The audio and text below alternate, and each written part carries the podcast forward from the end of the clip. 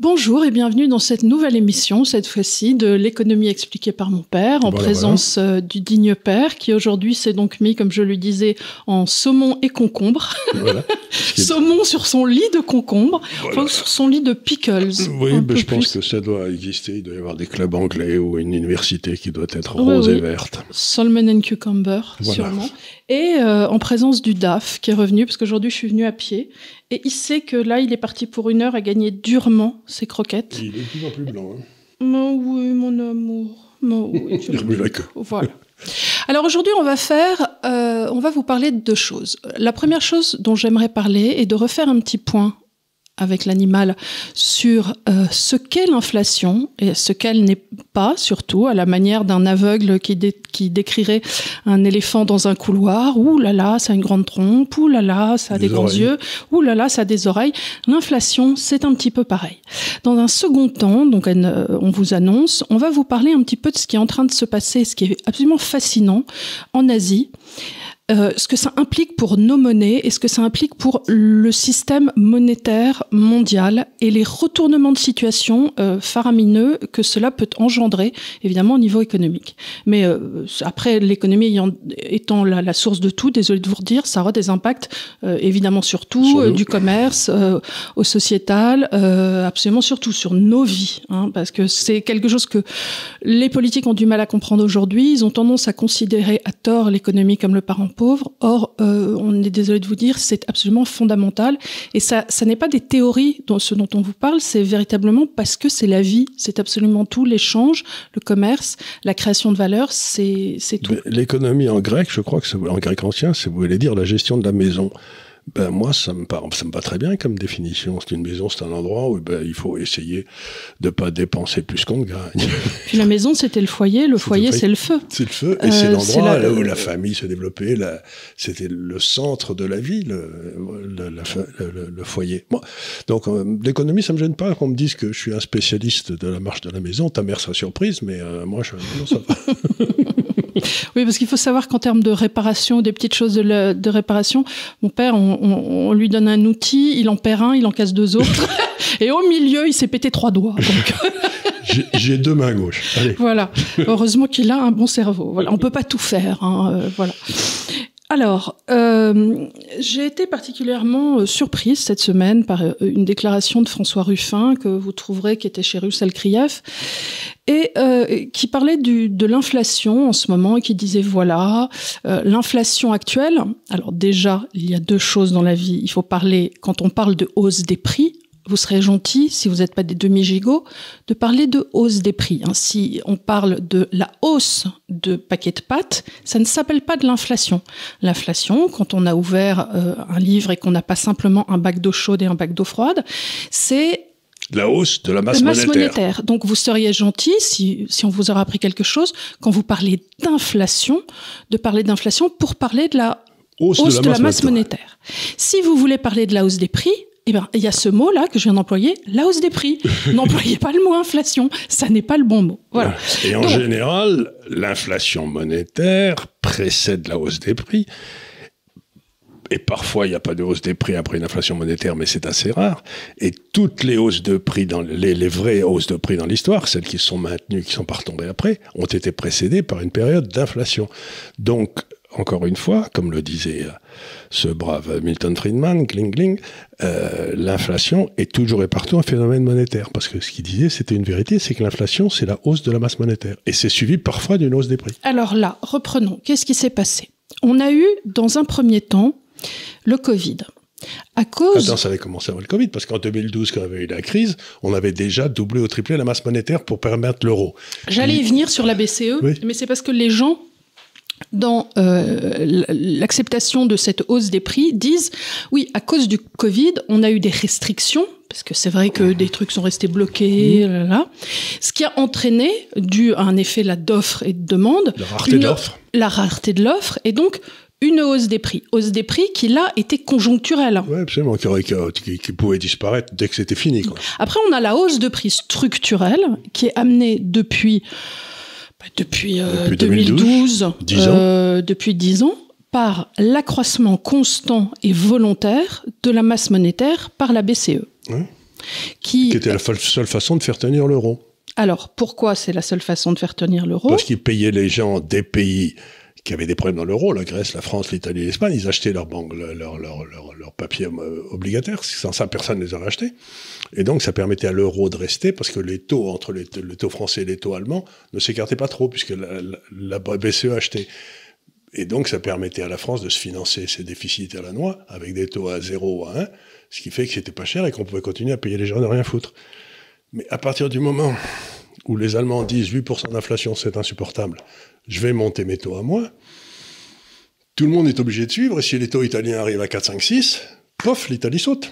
Est-ce que, tu as, est que tu as vu, euh, j'ai lu un papier hier qui était euh, dans le Figaro, donc a priori c'est une source confirmée, euh, que l'Italie essayait de renationaliser sa dette. Hmm. Donc, vous vous en souvenez, on vous en a parlé il y a deux, trois émissions, celle sur les questions, et puis l'émission qu'on avait fait sur l'Italie, que l'Italie était détentrice déjà de, sa, dette, en grande partie. Et là, elle veut encore faire un effort. Et c'est peut-être un détail pour vous, mais pour moi, ça veut dire beaucoup. C'est-à-dire qu'elle joue peut-être le jeu, l'italienne, de euh, oui, j'aime l'Europe, bisous partout, euh, sur cœur sur toi, mais en attendant renationaliser sa dette, ça veut dire qu'on envisage possiblement de sortir de l'euro. De sortir de l'euro. Voilà ce que ça m'envoie comme message. ne soyons pas candides. Bon. Alors, l'autre chose aussi qu'il faut dire quand même qui est importante, c'est que les néo-keynésiens, eux, donc que sont tous ces instituts Rousseau. Et alors attends, je sais pas si tu as vu, euh, ils ont créé un institut La Boétie, alors là ça devient formidable, euh, qui est mélanchoniste. Et alors là, ils ont réussi, ils ont sorti des études, encore une fois, comme disait Churchill, je ne ferai pas confiance à des statistiques que je n'aurais pas euh, fait moi-même. Fait moi-même. Et alors là, ils arrivent à te démontrer par A plus B que cette inflation est due à des prises de marge absolument inconsidérées de la part des industriels. Ben, ça tombe bien, il y a les industriels. A refait suivre le bœuf. Voilà, je vais vous raconter. Donc, vous savez, s'il y en a un peu désespérant dans ce pays, c'est que les mêmes imbécilités reviennent euh, sans arrêt. C'était quand j'étais enfant, c'est pas vraiment à l'économie, mais j'étais à Amiens, dans une période 4ème République, il y avait une inflation assez forte. Et on me disait, comme ça, je lisais dans les journaux quand j'en trouvais que l'inflation, c'était la cause, c'était euh, les, intermédiaires. Le responsable de l'inflation, c'était l'intermédiaire qui prenait sa marge, donc il suffisait de pour supprimer les intermédiaires. Et ah, le galeux le...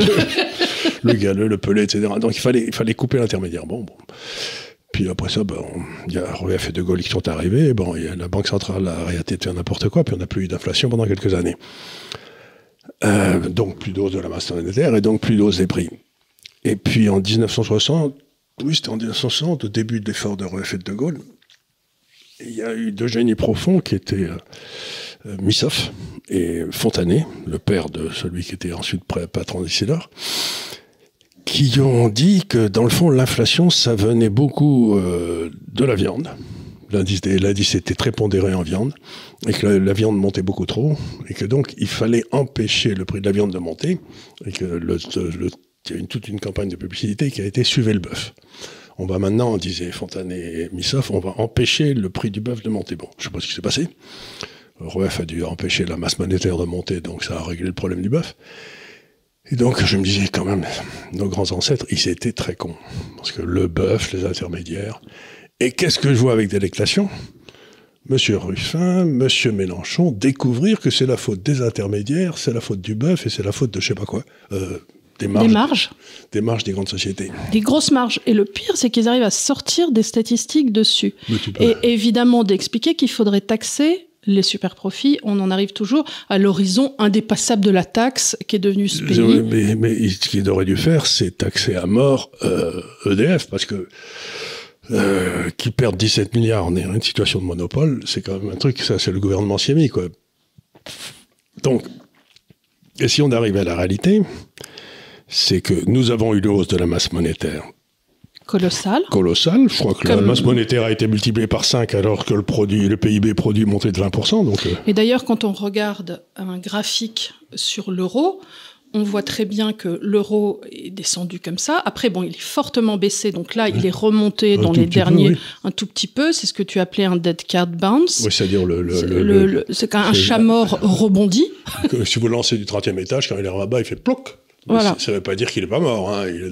Il est, il est déjà mort, simplement ça rebondit. Donc euh, l'euro est relativement Il est remonté. passé de 150 à 95 à un moment, 96. Il est repassé à 105 ou 106 ou 107.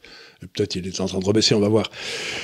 Mais euh, comme les États-Unis faisaient à peu près autant de monnaie que l'Europe pendant cette période, euh, vous savez, j'ai toujours dit que les monnaies, c'était comme des parachutes, les taux de change. C'est-à-dire qu'il y en a une qui a un gros parachute, l'autre qui a un petit parachute, et celui qui est dans le petit parachute, il a l'impression que l'autre monte. Oui. Simplement, il baisse, il baisse moins vite, quoi, c'est tout. Et donc, comme ils avaient à peu près la même parachute, et l'or, ils ont baissé tous les deux ensemble. Mais si vous mesurez contre le gars qui n'a pas de parachute et qui n'en a pas besoin, c'est Ou l'or. contre l'or. Eh ben, eux, ils ont baissé tous les deux de la même façon, c'est-à-dire qu'ils ont perdu L'or 30, a fait quoi sur la période plus Tu m'avais dit plus 30, cin- plus 50. 50%, un Ouais. truc comme ça. Donc, Plus donc vous, avez, vous 56. avez gagné, donc vous avez gagné votre vie beaucoup plus. Donc, encore une fois, l'i- l'i- l'idée que les gens font, ont, c'est que la monnaie, c'est quelque chose de stable. Ben, un dollar, c'est moins un dollar, c'est cette histoire. Ben, c'est pas vrai. C'est pas vrai. Un gramme d'or, c'est toujours un gramme d'or. Mhm. Mais il faut pas oublier que pendant quasiment 5000 ans d'histoire humaine, jusqu'à il y a 50 ans, on mesurait la valeur des choses avec un gramme d'or. Bien sûr. Et puis d'un seul coup, on a décidé qu'on le mesurait avec non plus le mètre étalon de Breteuil, là, mais qu'avec un truc, un élastique qui, bon, qui et puis avec d'autres élastiques, bah, ça va dire qu'on a un mal de chien à mesurer la valeur des choses. Puisqu'il n'y a pas, l'outil pour de mesure n'est pas stable. Alors, l'autre chose que je voulais dire tout à l'heure, et je ne suis pas allée à fond de mon idée, et qu'il faut quand même prendre en compte aussi dans, dans le fait que euh, cet appauvrissement de la population qui va avoir lieu, puisqu'il y a eu, qui a commencé une hausse des prix qui impacte les ménages les plus Mmh. modestes, est aussi due à une politique néo-keynésienne de tous ces instituts, Rousseau, François Ruffin, la Boétie, ce que tu veux, qui imaginent que le ruissellement existe. Donc ils disent il faut une politique de bas pour forcer les gens à ne pas épargner, et ainsi le capital circulera et on le fera Je sortir. pense que ce qui crée la croissance, c'est la consommation. Alors, ce qui crée la croissance, c'est l'épargne, le capital disponible et un gars qui a des inventions et qui change le monde. Mais l'idée que si vous dépensez, encore une fois, quand on est sorti du paradis terrestre, chasser, le, chasser du paradis terrestre à, à- un coup de pied dans les fesses, eh bien, le, Seigneur ne nous a pas dit euh, consomme parce que c'est comme ça que tu croîtras. Il a dit tu gagneras ton pain à la sueur de ton front. Et euh, aux femmes, tu enfanteras dans la douleur. Donc, qu'est-ce que ça veut dire? Ça veut dire que le travail précède la consommation. Et aujourd'hui, on nous raconte des calembrodènes, c'est que c'est la consommation qui donne du travail. C'est fou. Et c'est d'autant moins vrai qu'en plus, dans un monde globalisé, la consommation que nous allons avoir va profiter à qui? À l'Asie. Puisque les gens consomment quoi? Un iPhone, des Nike, rien qui ne soit... euh, Des, et même... des et- vacances en Thaïlande. des vacances en Thaïlande, et même quelque part euh, dans nos fruits et légumes, quand on demande de consommer locaux aux gens, on se rend compte que ça achète de l'avocat euh, qui va venir de Colombie. Donc euh, ça n'est euh, ça n'est pas rationnel quand on voit Non. nos modes de Si on, consommation. si on était dans un Marché dans fermé, ferme- fermé. Peut-être, peut-être si on augmente un peu les salaires en, Corée à du Nord, à condition qu'il y ait quelque chose à acheter, euh, ça a un effet sur la production locale. Mais euh, je pense pas qu'on on ait envie de retourner à la Corée du Nord par un protectionnisme total. Donc, pour revenir à toutes ces idées, je retrouve les idées stupides qu'il y avait dans en 1950, quoi, 60. Je retrouve les mêmes calembrodènes. Et les gens, je suis sûr que les études qu'ils ont fait, ils ont montré que il y avait un certain nombre de grandes sociétés dont les marges montaient en même temps que les prix montaient. C'est tout à fait ça, c'est ce qu'ils ont fait. Et donc ils ont dit, mais corrélation n'est pas raison, Non seulement n'est ça, pas explanation. Et euh, ça n'est pas parce que ta marge augmente que ipso facto, elle est due à, euh, au fait que tu es pris, que tu es. Tu peux avoir des marges qui augmentent parce que tu as fait un contrôle des coûts, parce que tu as optimisé les résultats de ta société, et grâce au ciel, il y a encore des gens compétents. Donc, tu peux te dire euh, effectivement qu'une société, euh, je sais pas, lambda, euh, Barilla, aurait augmenté ses marges à une époque où certes le coût de l'énergie et le coût du blé auraient augmenté, mais pourquoi aussi dans un second temps? Parce que les gens s'appauvrissant, ils vont consommer moins de viande et plus de pâtes. Euh, donc tu peux avoir, la tu- hausse, de la, la hausse de la quantité vendue de pâtes qui déclenche une hausse euh, sur le, des marges Sur sur, les les, marges. sur les pâtes, et ça n'a rien à voir. Et, mais par contre, on met pas dans le calcul l'effondrement de la marge sur la viande, j'en sais rien. Voilà, c'est ça. Le, le poulet a pris euh, 40%, donc probablement que les gens vont acheter moins de poulet et plus de pâtes s'ils veulent euh, conserver un, un budget course. Euh, et, et ça, euh, tes barillas, tu dis, bah, je suis bien content, mais quelque part, ils y sont pour rien non plus. Ça, ça n'est que la conséquence de décisions qui ont été prises bien en amont. c'est- Et c'est c'est tout à fait extraordinaire parce que par exemple, tu prends quelque chose comme McDonald's ou Burger King ou j'en sais rien, ils sont en train d'expérimenter avec des machines où ils pourront quasiment remplacer tout le personnel qui y travaille. hein. Tu sais, tout le personnel qui y travaille, ils seront remplacés par des machines, enfin des robots. quoi. Mhm. Euh, donc j'imagine que s'il n'y a plus personne qui travaille chez McDonald's, les marges vont monter. Oui, bah, c'est l'idée, sinon ils ne le feraient pas. Mais ça ne veut pas dire que c'est inflationniste. Non, pas du tout. C'est peut-être que euh, bah, les, à ce moment-là, si ça va peut-être leur permettre de baisser les prix et, ça- et ça- et ils auront des marges plus hausses avec des prix plus bas. Mhm. Donc, je sais en France que la marge brute d'autofinancement des entreprises, telle qu'elle est par, calculée par l'INSEE sur euh, les entreprises produisant et vendant en France, est, quasi- est, est quasi- est en baisse constante depuis 30 ans. Bien Donc, sûr, tu te souviens quand on avait fait le comparatif avec la Suisse oui, on n'arrêtait Euh, pas de baisser, nous. Voilà. Donc on m'explique que les marges françaises des entreprises sont trop hautes. Ils ont qu'à aller regarder les marges suisses, qui sont 60%, et il n'y a pas d'inflation en Suisse. Donc ce que j'essaie de dire, c'est pourquoi, Après, je sais pas, pourquoi, ils les prennent- marges, pourquoi les marges seraient-elles facteur d'inflation? Ils C'est idiot. ils prennent peut-être des résultats de sociétés consolidées, tu sais. Ah, ils viennent de faire un truc très intéressant en Belgique, chez Deleuze. Je sais pas si tu vois ce que c'est, c'est l'équivalent de nos casinos. Très bien. Donc, euh, ils ont euh, dans tout où que tu as, il y a Bruxelles, tu as des Deleuze, tu en as partout. Bon, c'est des, des boutiques assez bien faites. Bon, voilà. Eh ben, ils ont fragmenté tous les supermarchés en les rendant euh, indépendants, ce qui fait plus de représentants salariaux, Mmh. puisque Il n'y en a pas assez il y en a pas assez. Et avec une remontée des bénéfices, euh, voilà, des résultats qui vont être consolidés, mais au-dessus. Et sinon, c'est redevenu des boutiques indépendantes. Ça n'est plus des succursales. D'accord.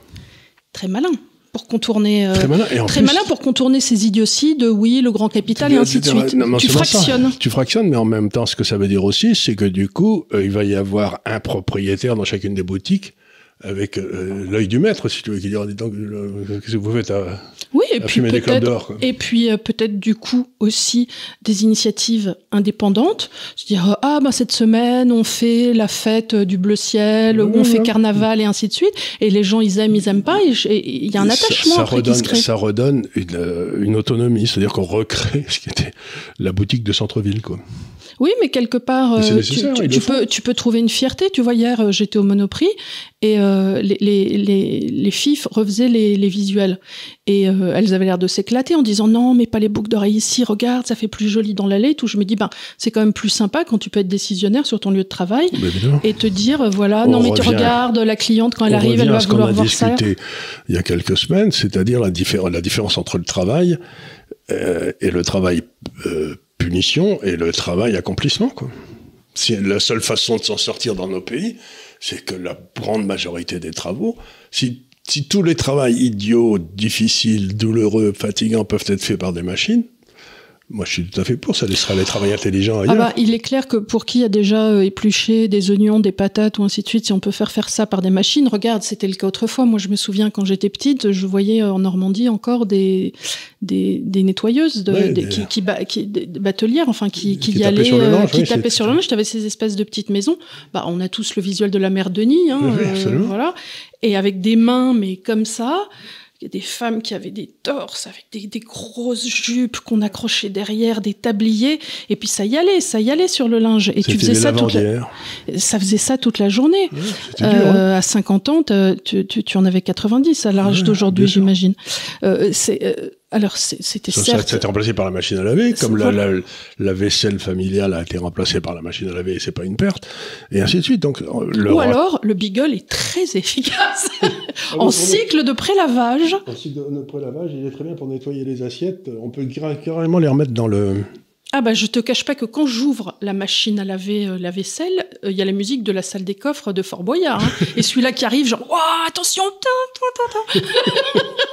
il n'en peut plus. Il n'en peut plus, il sait qu'il va y avoir des choses à Ah, bah, a un vieux reste de ravioli ou quoi, mais alors là, on est. euh, Donc l'inflation, c'est un phénomène monétaire. Ne vous fatiguez pas, n'écoutez pas les imbéciles et dites-vous bien que euh, le- ce, que ce que disait toujours encore lui Milton Friedman, il disait si ça va mal dans la campagne aux États-Unis ou dans les petites villes, etc., c'est que ça va trop bien à Washington.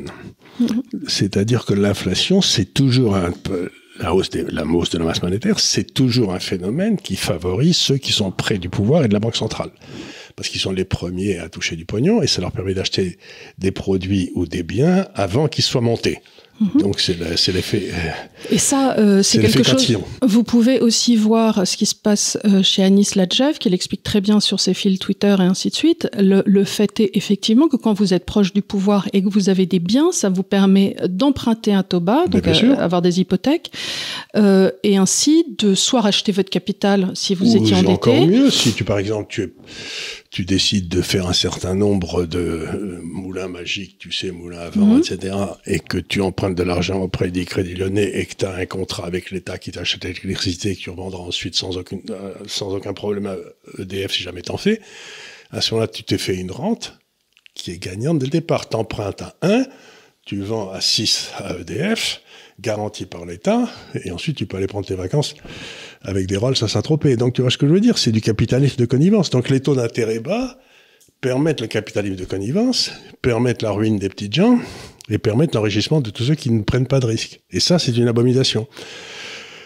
Et c'est ce que, ben voilà, c'est euh, donc encore une fois, ce serait tellement mieux si on avait des gens qui connaissaient quelque chose dans l'opposition, je sais pas, les gens de gauche, autrefois, ils défendaient les petites gens. Non, mais- Maintenant, ils défendent euh, les taux bas. Non, alors je vais te dire un truc. Je crois qu'ils n'ont aucune idée, mis à part euh, l'horizon indépassable de la taxe. Euh, ils ont un programme qui est en gros à mort les riches. Ça, ça s'arrête à ça, avec une définition du riche qui est relativement flottante, parce que, encore une fois, moi, ce que, ce que j'essaie de vous Monsieur dire. Mélenchon est très riche. Non, mais tu es toujours le riche de quelqu'un d'autre, premièrement. Je, je, je trouve juste cela injuste, alors que des moyens industriels, des gens qui, qui, qui, qui aujourd'hui en France font encore le défi d'essayer de produire euh, quelque chose, qu'on aille dire, qu'on aille demander, de les pointer du doigt, de dire c'est à cause de vous que euh, les, prix, les autres sont pauvres et ne peuvent plus remplir leur caddie, c'est faux et c'est dégueulasse. Ah, bah, Parce que c'est une décision politique, c'est parce que la BCE a créé de la fausse monnaie, c'est parce que vous êtes des ânes, et c'est si vous voulez, les gens, trouver des solutions, ça n'est pas en tapant sur les petits moyens peut-être plus grands industriels, ils n'y sont pour rien. Eux aussi se sont pris le coup de l'énergie, comme les boulangers, Ouais. comme tout le monde, dans la gueule. Ils se sont pris eux aussi, euh, bah, pour certains, les gilets jaunes, pour certains, enfin bon, des, des grèves sociales. Ouais. Euh, et ils se sont pris, par exemple, pour ceux qui fabriquent des pâtes, la, la hausse du blé. La Or, il n'y a pas blé. d'intermédiaire sur le blé. 40% non, parce qu'on l'achète, on veut. Mais ce que- ce qu'on peut dire, on peut dire ça d'une façon assez simple pour que les gens comprennent? Vous avez, les gens peuvent être payés par trois entités. hein. Bon, les fonctionnaires, ils sont payés par les impôts. Mhm. Tout le monde est d'accord. hein, c'est- Oui, oui. Bon, tous ceux qui fonction publique, etc., c'est payé par les impôts. Les salariés, ils sont payés par les entreprises. Et les entreprises, en quelque sorte, elles sont payées par les profits que dégagent les gars. Donc, dans la vie, où vous êtes payé par les profits, où vous êtes payé par les profits, euh, une partie des profits, enfin, là, les entreprises, où vous êtes payé par les impôts.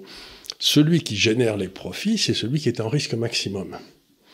Celui qui est dans l'entreprise privée, comme l'entreprise privée est, dangereuse, enfin, il peut perdre son boulot.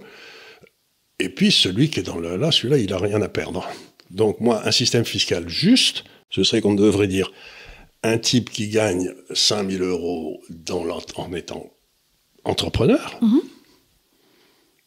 prend beaucoup plus de risques que celui qui touche 5000 euros dans l'entreprise et infiniment de plus de risques que celui qui gagne 5000 euros dans les impôts. Celui-là, il n'en prend aucun.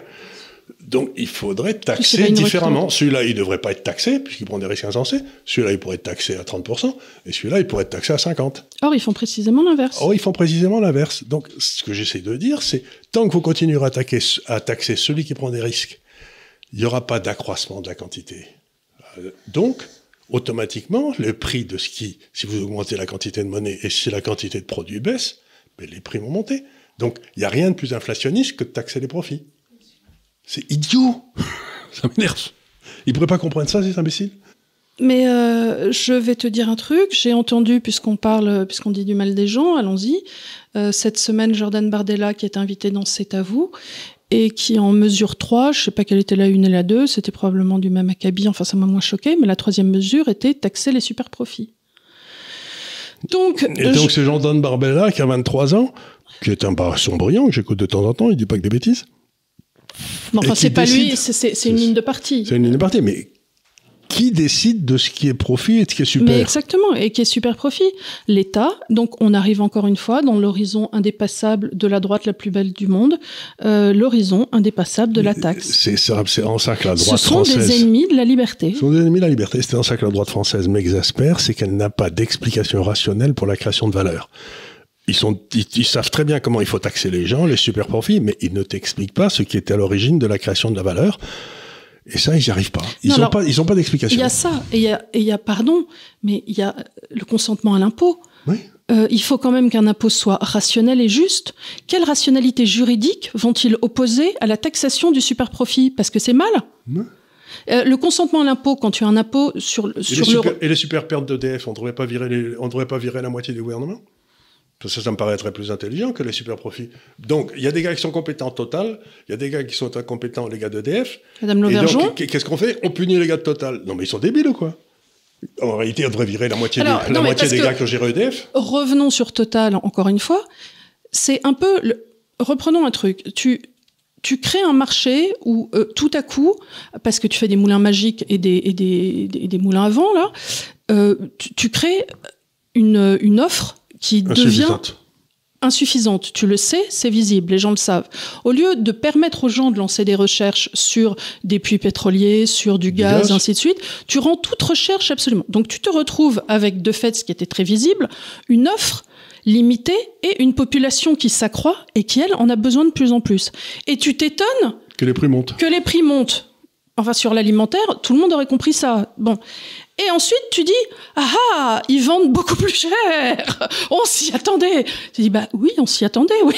Bah, c'est ce que je dis toujours, c'est vous prenez des mesures favorables à la consommation d'alcool, vous interdisez la production, et le type qui a une énorme cave de, de vin, bah, d'un seul coup, ces vins augmentent tout, triple et triple, il fait un profit extraordinaire. Et tu les taxes. Et tu les taxes, mais c'est le problème, c'est que tu interdit la vente d'alcool, la, production d'alcool, et. Non, mais c'est un système de prohibition, oui, bien sûr. Et ça marche aussi bien que d'interdire la drogue ou euh, ainsi de suite. C'est-à-dire, encore une fois, je me dis, mais. Dès qu'ils ont deux, règles, deux, réflexes, les politiciens français, bon, la taxe, celui-là, il est évident, et le deuxième, s'ils n'ont pas le droit, ou je sais pas comment, c'est de, de réguler, de réglementer. Mais euh, il faut quand même voir un truc, c'est que euh, on a quand même arrêté d'avoir des hommes politiques euh, visionnaires. qui, regardent. Là, je regardais cette semaine, pardon de le dire, mais on a eu plusieurs annonces. Donc, qu'est-ce qui va se passer au gouvernement désormais? Donc, pourquoi je dis ça? Macron a annoncé hier qu'ils allaient donc sommer un, un congrès à Versailles, avec donc le Parlement et le Sénat, pour inscrire l'IVG dans la Constitution.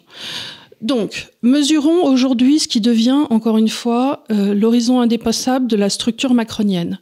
IVG dans la Constitution, remboursement des protections périodiques, euh, arrêt thérapeutique de grossesse au huitième mois, euh, remboursement des condoms, des, des, des, préservatifs, et remboursement des protections hygiéniques pour les femmes. Est-ce qu'on s'intéresserait pas un peu trop à nos culottes? je sais pas, je pose la question. C'est encore une fois, à l'époque de Pompidou, on essayait de De Gaulle, on essayait sur les temps de Berre de, de prévoir l'avenir de la France. Aujourd'hui, de qu'on s'occupe? De nos culs. Bah, et après, on s'étonne que euh, ce, pays parte à la valo. Mais pardon, moi, le devoir d'un politique, c'est d'essayer de d'inscrire le pays dans une démarche de quelque chose. Je, je sais pas. De, de, de, et puis dans un destin, tandis que je sais pas, le destin de l'avortement, ça me paraît pas un truc qui va soulever les foules. Je me trompe peut-être, mais. Non, mais surtout qu'il n'est pas en danger l'avortement aujourd'hui. Euh, c'est parce qu'ils ont, il y a des Américains qui ont changé quelque chose. Alors nous. Oui, mais c'est c'est une décision de la Cour suprême et puis ECE, e, on n'a pas du tout le même droit. Euh, nous, on a un droit qui est, qui, est ce qu'il est, et l'avortement n'est pas, n'est pas remis en cause par, par personne, même à droite. Donc euh, je comprends pas trop ce qu'ils font, à part faire leur malin et des. Bon, écoute, on va avancer parce que sinon euh, on va pas s'en sortir.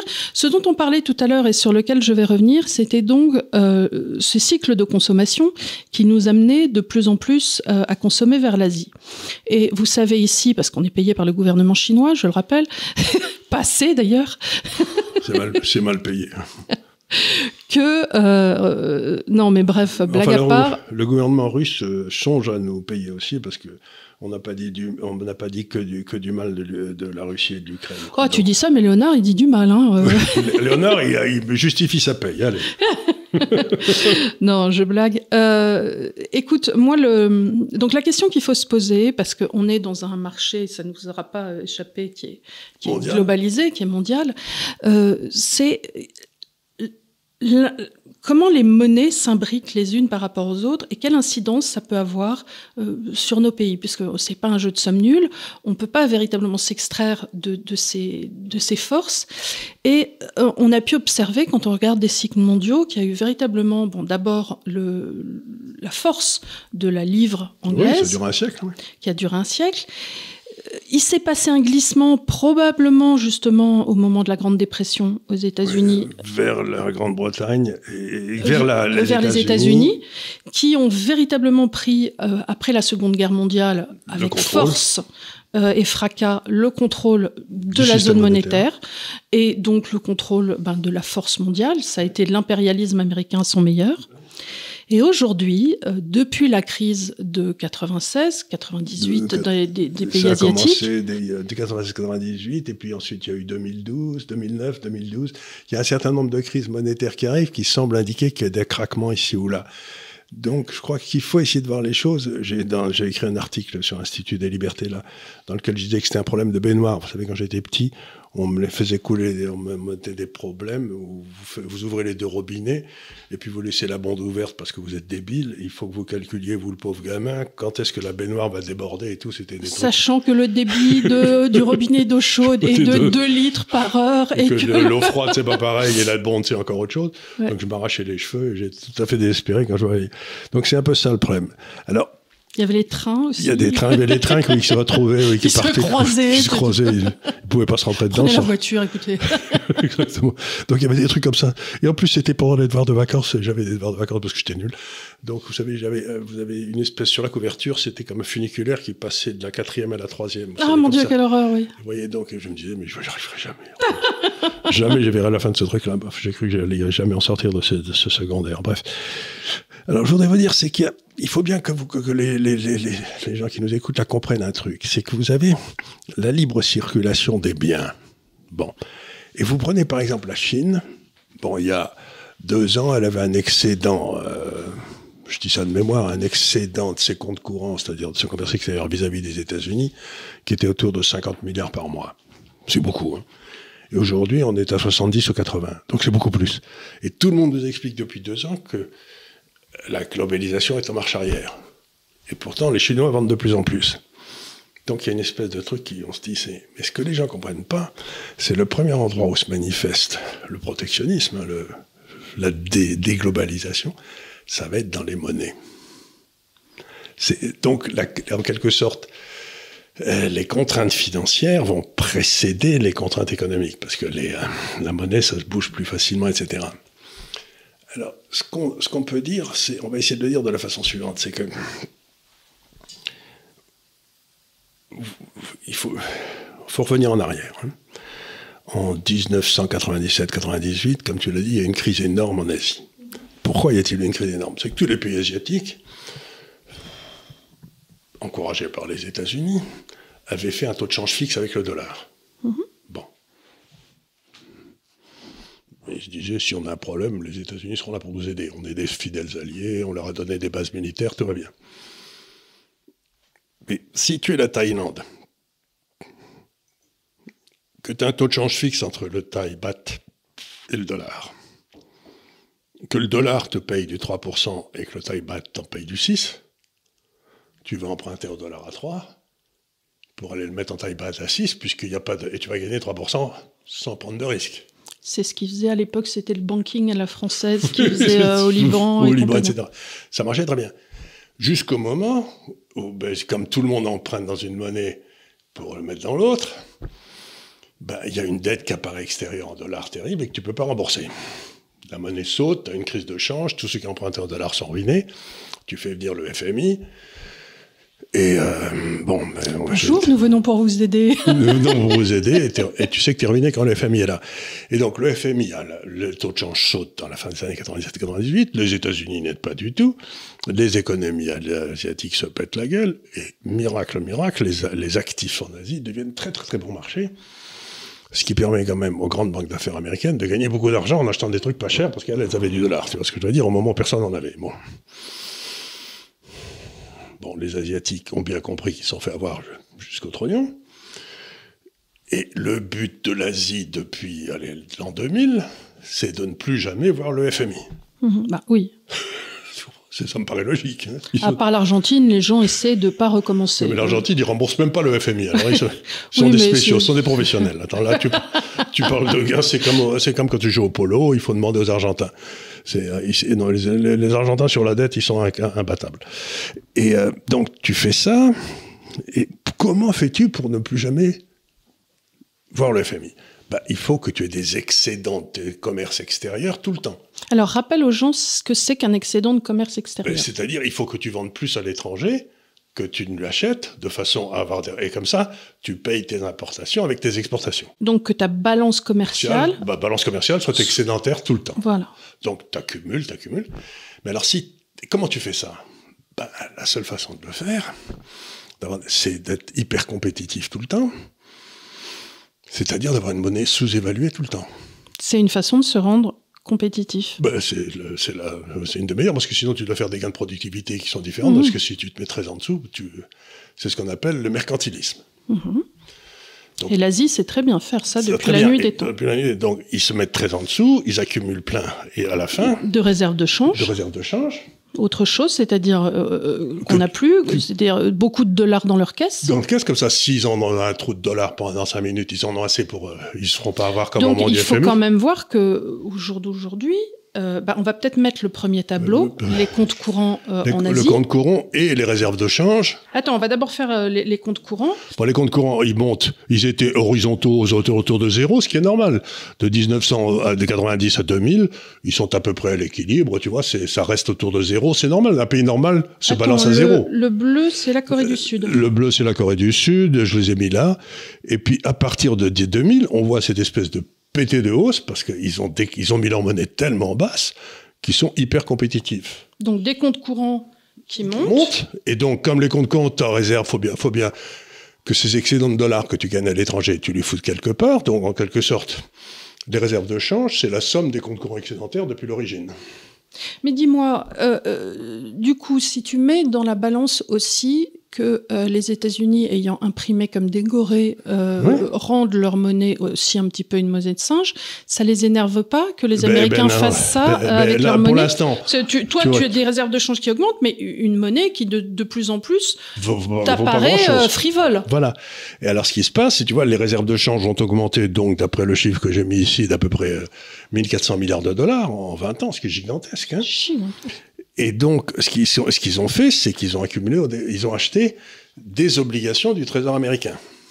Donc, tu vois, tu te dis, bon, ben, le problème, c'est pourquoi les Asiatiques ont-ils besoin de dollars? Pour deux raisons. D'abord, parce qu'ils payent leur pétrole avec. Mhm, C'est comme tout le vital, monde. Comme tout le monde, c'est vital. Donc, ils ne peuvent pas se permettre de ne pas avoir de dollars. Et deuxièmement, parce que quand la Corée vend à Taïwan, ils se vendent en dollars à eux. Donc, alors, le premier, Bah, euh, ils peuvent pas y grand-chose. Le deuxième, ils peuvent tout à fait se vendre maintenant dans leur monnaie locale. C'est ce que veut faire la Chine. Mais même le premier, aujourd'hui, la Chine, euh, tout ça, la Russie, sont, commencent- en train de commencer à vendre du pétrole en autre chose que du dollar. Oui, et ça. Donc le jour où la Corée pourra acheter son pétrole en won, ben, ils n'auront plus besoin de réserve de change. Mais en attendant, ils ont quand même euh, 1,4 milliard de, Euh, de- de de- dollars de réserve de change. Ils ont beaucoup plus que ça. Ils ont, oui, c'est ça. Ils ont à peu près 1,4. Taïwan est à 112 millions. oui.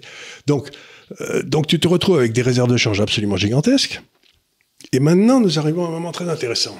C'est pour ça que je te dis, ben, tu te dis, bon, alors, ils ont maintenant plein de réserves en dollars qu'ils ont accumulées sur les 20 dernières années. Donc, est-ce qu'ils vont continuer à l'accumuler?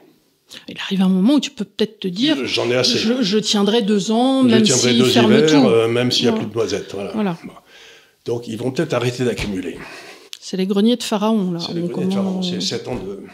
Mais très bien.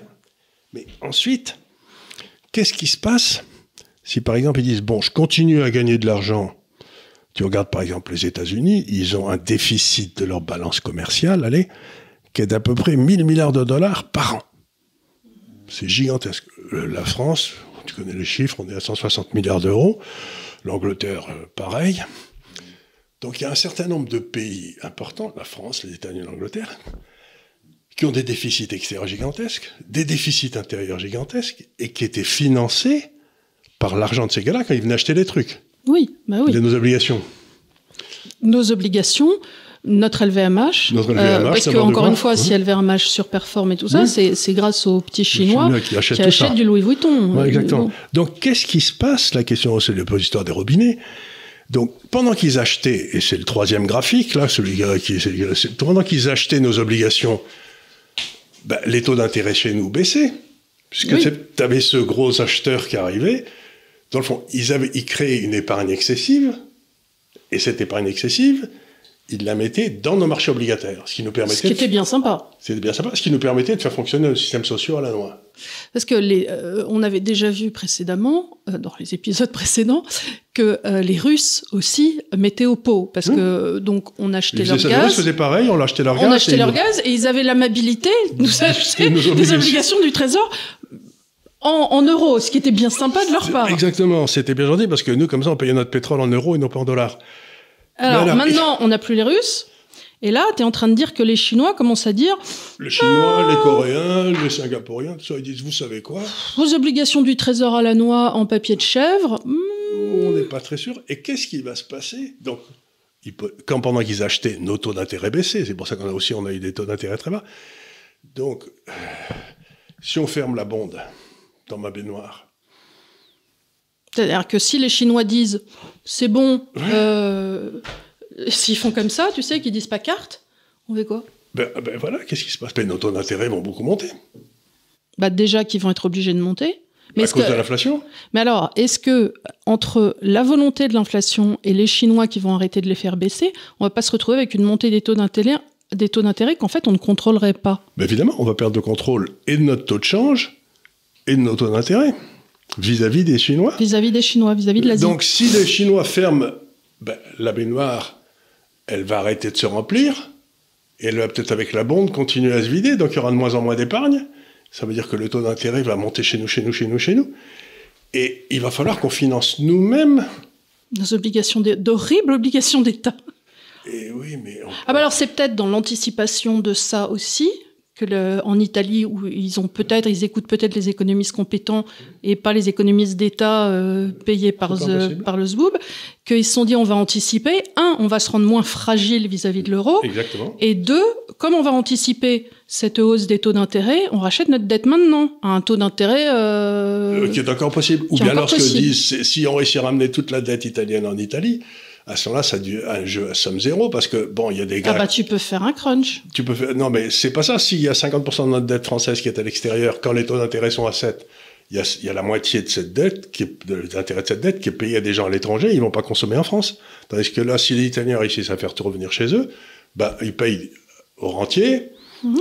Et puis, bah, le gars, bah, de l'autre côté, il a du mal. Et puis, ils en ont plus rien à foutre. Ils ont plus besoin de l'extérieur, puisqu'ils sont un compte courant excédentaire. Sans compter qu'à un moment, on peut s'imaginer qu'on peut siffler la fin de la partie, dire bon bah les gars, on est désolé, euh, on va reprendre la lire, on va vous donner euh, 40 sur. euh, Ils ont même sur- pas besoin de le faire. On reprend la lire et puis c'est tout. Oui, on reprend la lire. sont en compte courant excédentaire et en compte primaire excédentaire. Eux, Donc, eux- parce qu'ils ont des comptes courants excédentaires. Et, et ils ont, euh, en- ce qu'on appelle un surplus primaire, c'est-à-dire que hors intérêt, leur, leur, leur balance, leur, leur, leurs comptes budgétaires sont en équilibre. Donc, ce que j'essaie de dire, c'est le monde a fonctionné depuis 20 ans, pour résumer, avec un excès d'épargne gigantesque qui a été créé en Asie pour ne plus jamais revoir le FMI. Et cet excès d'épargne, pour accumuler des réserves de change, a été investi chez nous, ce qui nous a permis de ne pas nous réformer. Et la question que je pose aux gens, je dis, ce qu'il y a de certain, c'est que dans les 20 ans qui viennent, il n'est pas du tout certain que cet excès d'épargne va continuer à nous arriver. Imagine que par exemple les Asiatiques disent, dans le fond les Européens, ils ne demandent rien, je vais aller investir dans des mines en Afrique ou en Amérique latine, tous mes excédents d'épargne, pour avoir des matières premières pour faire tourner mon industrie. C'est plus intelligent que d'avoir des petits bouts de papier coloré à la Banque centrale. Donc à ce moment-là, les marchés en Afrique et en Amérique latine explosent à la hausse, leur taux d'intérêt baisse, et les nôtres, le taux d'intérêt monte, et nos marchés se mettent la gueule. Tu vois ce que je veux dire? C'est-à-dire, donc tout le monde m'explique que pour l'instant, les appareils industriels, c'est comme des immenses paquebots, ça met euh, 7 ans à tourner, quoi. Mm-hmm. Mais les paquebots financiers, eux, ils tournent bien avant. Oui, bien, bien sûr. Parce que c'est facile d'appuyer sur des boutons, changer la... Donc je veux dire, c'est que dans ce mouvement de déglobalisation, il faut commencer à regarder non pas les flux commerciaux, mais les flux financiers. Alors qu'est-ce que peut faire l'Europe? Ben, Ce qu'elle est en train de faire, elle, on l'a bien vu nous ici, elle est en train de dire, vous savez, acheter des obligations chinoises, c'est très dangereux, et puis on vous l'interdit d'ailleurs. Et donc tu commences à mettre, si le type qui nous écoute est raisonnable, il va dire, mais Dieu, j'ai beaucoup trop d'argent en Europe, je vais aller le mettre à l'extérieur. Mm-hmm.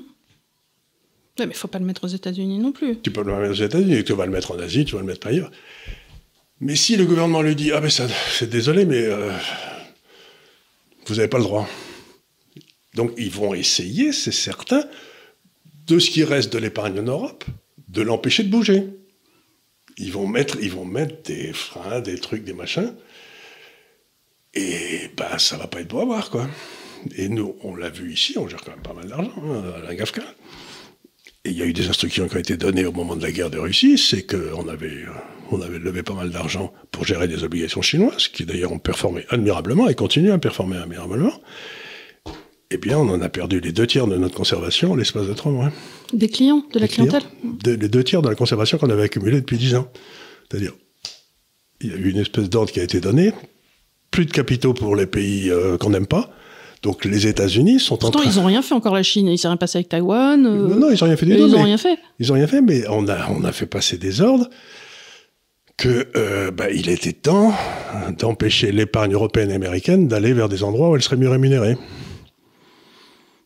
Et alors, il y a le deuxième truc, c'est de dire, bon, ben, on aime bien les Chinois, on n'a rien contre eux, tout va bien, mais malheureusement, ils ne sont pas ESG. Ah oui, je sais. Donc, donc ils utilisent du charbon. Donc, comme on va sauver la planète. C'est quelque chose qu'on fera jamais en Allemagne. Hein. Non, non, non, mais ça veut rien Si, si, ils le feront en Allemagne, mais on n'en parlera sais, pas. ironie. donc, mais c'est du bon charbon, monsieur. Et donc, euh, par exemple, dans les métiers d'argent dans lesquels je suis, il y a des gens qui disent je cherche quelqu'un pour me gérer euh, des obligations internationales. Alors tu me dis, ouais, ouais, je vais y aller. Tu te présentes et on te dit, ah oui, mais euh, vous investissez dans des pays qui ne sont pas ESG. Donc je ne peux pas prendre votre fonds. Et tu as envie de dire aux gens, mais attendez une seconde. Donc aujourd'hui, le capital en Europe, il ne bouge plus en fonction de la rentabilité du capital, il bouge en fonction des décisions des politiques. Eh bien, vous allez être ruiné. Ce qui est arrivé à EDF va arriver à l'épargnant français. C'est ça qu'on essaie de dire aujourd'hui, c'est le but de ce petit article, on vous mettra les graphiques, mais c'est simplement pour expliquer que les restrictions financières, la fin de la globalisation, ça a commencé, et ça a commencé par des restrictions chez nous. Et donc ne croyez pas une seconde que ça va pas venir sur le reste. Au début, on vous empêche d'acheter des obligations chinoises, et à la fin, vous avez, le droit, vous avez plus le droit d'acheter un, téléphone Apple, parce qu'il est fait à 90% en Chine. Mm-hmm. Donc c'est le début. Vous savez, c'est au début, on vous dit, euh, vous ne devriez pas gueuler aussi fort contre le gouvernement, et à la fin, vous vous retrouvez dans un camp avec des miradors et des gars qui vous tirent dessus. Quoi. Les pertes de liberté, ça se fait toujours? Oui, petit, à, petit. Et, on a pu constater avec la crise récente, je ne vais pas dire le mot, mais médicale, que euh, quelque part, les, libertés individuelles avaient quand même été bafouées une par une. il y a un truc très important qui se passe, c'est ce que j'ai dit tout à l'heure à Léonard, c'est que le Télégraphe, le grand journal Mais je t'en ai parlé la semaine dernière, tu te souviens euh, dans le, Quand on faisait l'interview de Jordan Peterson, je t'ai dit, et dis donc, euh, ça venait de sortir dans le Daily Mail, il a des problèmes parce qu'il y avait des conversations WhatsApp qui avaient été sorties de justement, vous avez affolé la population pour rien, et ainsi de suite. Et donc, mais le Télégraphe a fait un article en disant que l'équivalent de comment il s'appelait notre ministre imbécile euh, de la Santé qui a mis tout le monde en prison euh. Euh, ben, Celle qui vient d'être décorée de la Légion d'honneur. Oui, c'est ça. non, pas, c'était celui, celle qui lui a succédé. Celui ah, qui, a succédé. ah qui est aujourd'hui encore au, gouvernement, bien sûr. Attends, je vois sa tête de... De, de, faux cul. Bah, J'ai un, un, trou, on voit tous sa tête. C'est pas Lucien, ça, comme ça. Alors, eh ben, lui, donc, ce gars qui s'appelle Hancock, qui était le ministre de la Santé, Matt Hancock. Matt Hancock, le Télégraphe demande sa mise en accusation pour avoir enfreint toutes les, libertés individuelles, etc. il demande à ce qu'il soit jugé. Il y a ça, et il y a eu un échange euh, sur WhatsApp. Euh, tout ça, ça a été euh, linked, établi, oui. Voilà, où il dit est-ce qu'on fait pas un peu trop peur à la population? Il dit non, non, c'est bien, c'est bien de leur faire peur parce que sinon, enfin, il y a eu véritablement une instrumentalisation de la chose. Absolument. et donc c'est pour ça que le petit peuple, c'est pour ça que donc si on commence en Angleterre à mettre des gens en prison parce qu'ils n'ont euh, pas respecté les libertés fondamentales. Il doit y avoir des gens en France qui doivent commencer à serrer les fesses. Hein. Eh ben, je veux te dire que Madame Agnès Buzyn et euh, Madame Benoubé, euh, donc, ont reçu l'une et l'autre son chevalier. C'est bon qui se fout de nous. Hein. Voilà, donc Agnès Buzyn, on nous a dit elle est mise en accusation. Il l'envoyait faire un petit tour de piste en Suisse, en payer, payer 3 000 milliards de dollars encore une fois. Et puis ils reviennent et on a la Légion d'honneur et tout le monde applaudit très fort. Si vous voulez regarder un beau texte, je suis tombée dessus hier, euh, je passe un peu du coca light, comme a dit, mais pas vraiment. euh, c'est Gustave Courbet, quand on lui avait voulu remettre euh, sa décoration des arts et des lettres. Et je vous enjoins euh, à aller voir ce, ce texte d'un homme de 50 ans qui était un véritable, a priori, tête de mule, et en tout cas amoureux des libertés. Et c'est un texte formidable parce qu'il dit, vous savez, moi je suis un artiste et à chaque fois que l'État s'occupe des arts, de la culture, c'est une abomination. Donc je vais certainement pas aller chercher cette décoration qui est faite pour des ânes. Et je vous dis, monsieur le ministre, je ne vous ai pas proposé mon nom. Je ne sais pas quel est le cancrelat qui vous l'a proposé, mais vous pouvez vous, en gros, vous la mettre où je pense et avec toute ma considération. et il fait ça avec énormément de talent. d'ailleurs, c'est ce que j'ai toujours expliqué. La France a été depuis euh, dix siècles même plus, l'endroit où il y avait tous les grands esprits du monde, les grands artistes, enfin c'est là où ça se passait. Et depuis le milieu des années 60, ça a complètement disparu. Et qu'est-ce qui est apparu dans les années 60 le, ministère, de, la, culture. Et depuis que nous avons un ministère de la Culture, nous n'avons plus de grands esprits. C'est quand même, c'est quand même quelque chose de rigolo, quoi. Et on avait des hommes libres, des hommes de cœur, des, des, des, des types à la Edmond Rostand, c'est-à-dire avec, euh, avec qui avaient un panache. Aujourd'hui, ils sont où nos art à part de par Dieu qui est truculent et qui bouffe tout ce qu'il trouve Ça oh, voit, une galinette cendrée, c'est bon ça. Oh, des huîtres visqueuses, c'est bon ça.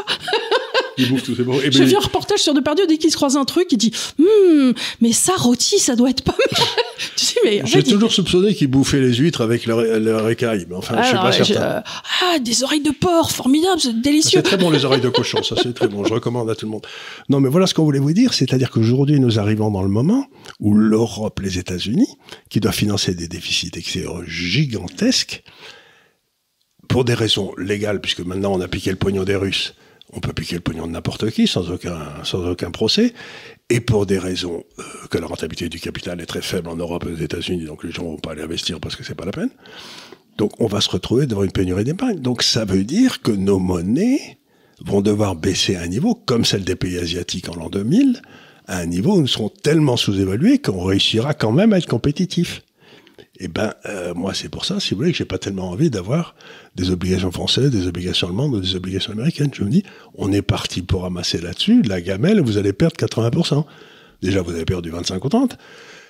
Donc, ce que et l'immobilier va s'écraser aussi. Et l'immobilier va s'écraser, mais il sera peut-être pas cher, il sera peut-être cher, restera cher en francs ou en euros. Bah, il restera cher en euros, mais c'est sûr que si, l'euro en rien, bataille, fera- il sera, moins- il sera moins cher. Oh, ben voilà, c'est ça. Si l'euro devient, euh, devient euh, se casse la gueule de 80%. Donc, on a bâti des systèmes qui sont insoutenables. Nos systèmes financiers, ce que j'ai dit souvent, la France représente 1% du PIB mondial et à 10% des dépenses sociales mondiales. Donc, ça ne tient pas, quoi. Donc, ça veut dire que tous ces transferts sociaux qui sont à l'origine de notre déficit budgétaire, on va plus pouvoir les assumer. Donc, je ne me fais pas, de soucis pour l'immigration. Et pourtant, on nous explique en ce moment qu'il faut faire des semaines de trois jours, travailler moins, ainsi de suite. Je dis, les gars, vous n'avez pas l'impression d'aller contre la grande machine du temps, Non. alors que déjà, on est déficitaire, que euh, on va véritablement devenir un pays de peigne cul.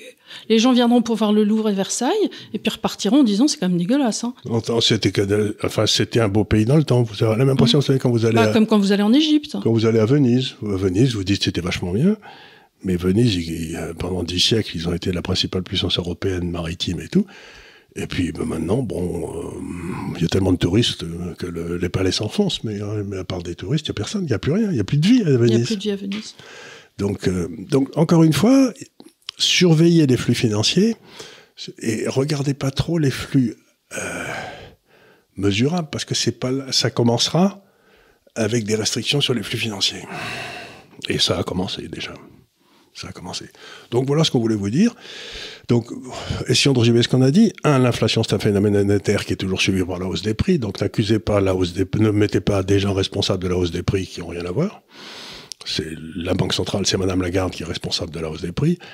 Et deux, comme on essaye de s'en sortir par l'inflation et qu'on n'est pas très productif, nos monnaies ne peuvent pas se péter la gueule parce qu'on ne va pas être financé jusqu'à la fin des temps par des gens à qui on, à qui on donnera rien de valable en échange. Quoi.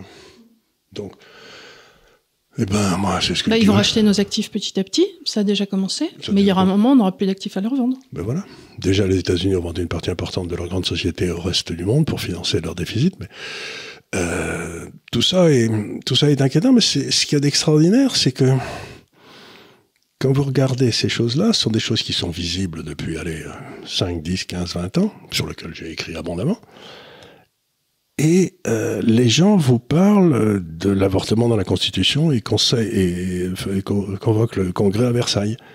Donc on a vraiment l'impression des gens qui, à Constantinople, pendant que les Turcs étaient en train de grimper sur les murailles, discutaient du sexe des anges. quoi. Oui, mais on est complètement dans ça. On est, on est complètement dans une espèce d'immédiateté où il n'y a plus un gars sérieux qui regarde des trucs et qui dit les enfants... euh, Bah, J'ai envie de dire, euh, français, vous êtes aussi responsable. Quand tu vois que les gens sont capables de voter pour Louis Boyard ou des gens comme ça et d'envoyer des gamins qui ont même pas de structure mentale, indépendamment du gars, je veux dire, d'où on envoie à l'Assemblée nationale des gens qui, qui, qui, ont leur bac, point. Mais enfin, c'est pas parce qu'il est passé chez Hanouna, les gens. Réfléchissez un peu, qu'est-ce que vous voulez que ça donne? Bah, ça donne ce que ça donne, c'est-à-dire que vous n'êtes pas gouverné. Euh, vous avez des gens qui font des mesures stupides parce que vous avez élu des gamins.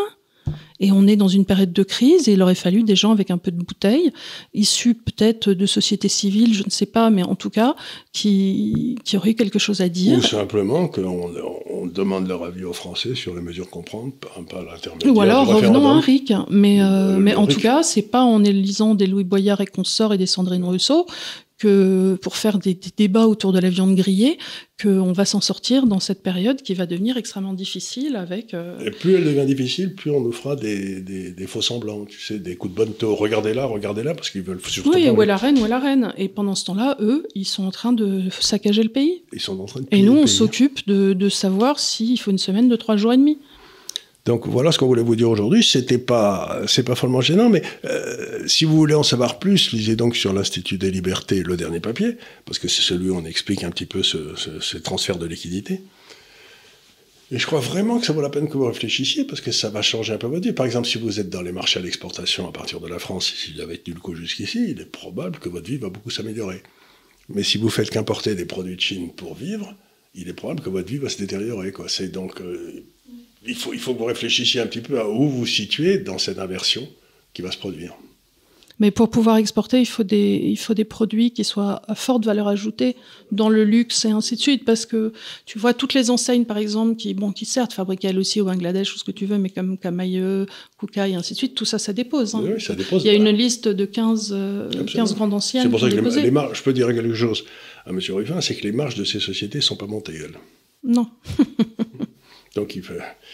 Donc la marge moyenne n'a probablement pas monté. Voilà, bah écoutez. Euh, Merci encore une fois de nous avoir suivis. On espère euh, bah, pas vous avoir déprimé, mais en tout cas vous avoir expliqué comment ça fonctionne, que ce petit euh, rectificatif sur euh, ce qu'est l'inflation, ce qu'est la hausse des prix, vous aura un petit peu aidé à comprendre et à naviguer dans vos conversations, en tout cas avec autrui, en légitimité. Voilà. on on ne sait pas encore de quoi on va vous parler la semaine prochaine, mais ça sera. J'ai peut-être envie de parler. On va peut-être réfléchir là-dessus. Il faudra que tu bosses un peu d'ailleurs euh, je voudrais parler sur les périodes où les grandes fortunes dans l'histoire se sont crues autorisées à peser sur la politique. Et parce que ça nous arrive en ce moment, et il y a des solutions qu'il faut prendre que les générations précédentes ont su prendre et qu'il faudra savoir prendre. Donc on remontera à l'époque des, des richissimes américains à la fin du 19e, des, euh, ou à l'époque euh, de la Renaissance, etc. Il y a des moments... on doit pouvoir remonter à Rome aussi. Oui, on peut remonter à Rome. Il y a des moments où la pression du pognon sur le système politique devient tellement insupportable qu'il faut être le problème. Venise, tu te souviens, avait fait un système assez intelligent où c'était des familles à tour de rôle, ils étaient un triptyque, par deux ans. Et quand il y en avait un qui se la pétait un peu trop, ben on lui coupait un petit peu la tête. et sans le prévenir d'ailleurs. Et sans le prévenir dans les escaliers, et boum Il sortait du bureau, il y avait un, il y avait un, ah, échafaud, et on lui disait ben, c'est pour vous, et pouf Et pouf. Donc, euh, ça marchait bien si ça... ça, marchait mille ans. oui, oui. quand tu mets trois gars, euh, deux grandes familles, euh, voilà, il n'y en a pas une qui monte plus que l'autre, et ça. Mais bon, et s'il y en a un qui veut se transformer en dictateur, hop, mais voilà. En sortant du bureau, on lui coupe la tête. La testa. C'est pas mal, ça. Ça limite assez peu, ça limite les coups d'État quand même. Hein. C'est affolant. Écoutez, voilà, merci encore de nous avoir suivis. Donc on va, on vous parlera de ça visiblement la semaine prochaine, et on vous dit merci beaucoup et à très bientôt. merci beaucoup.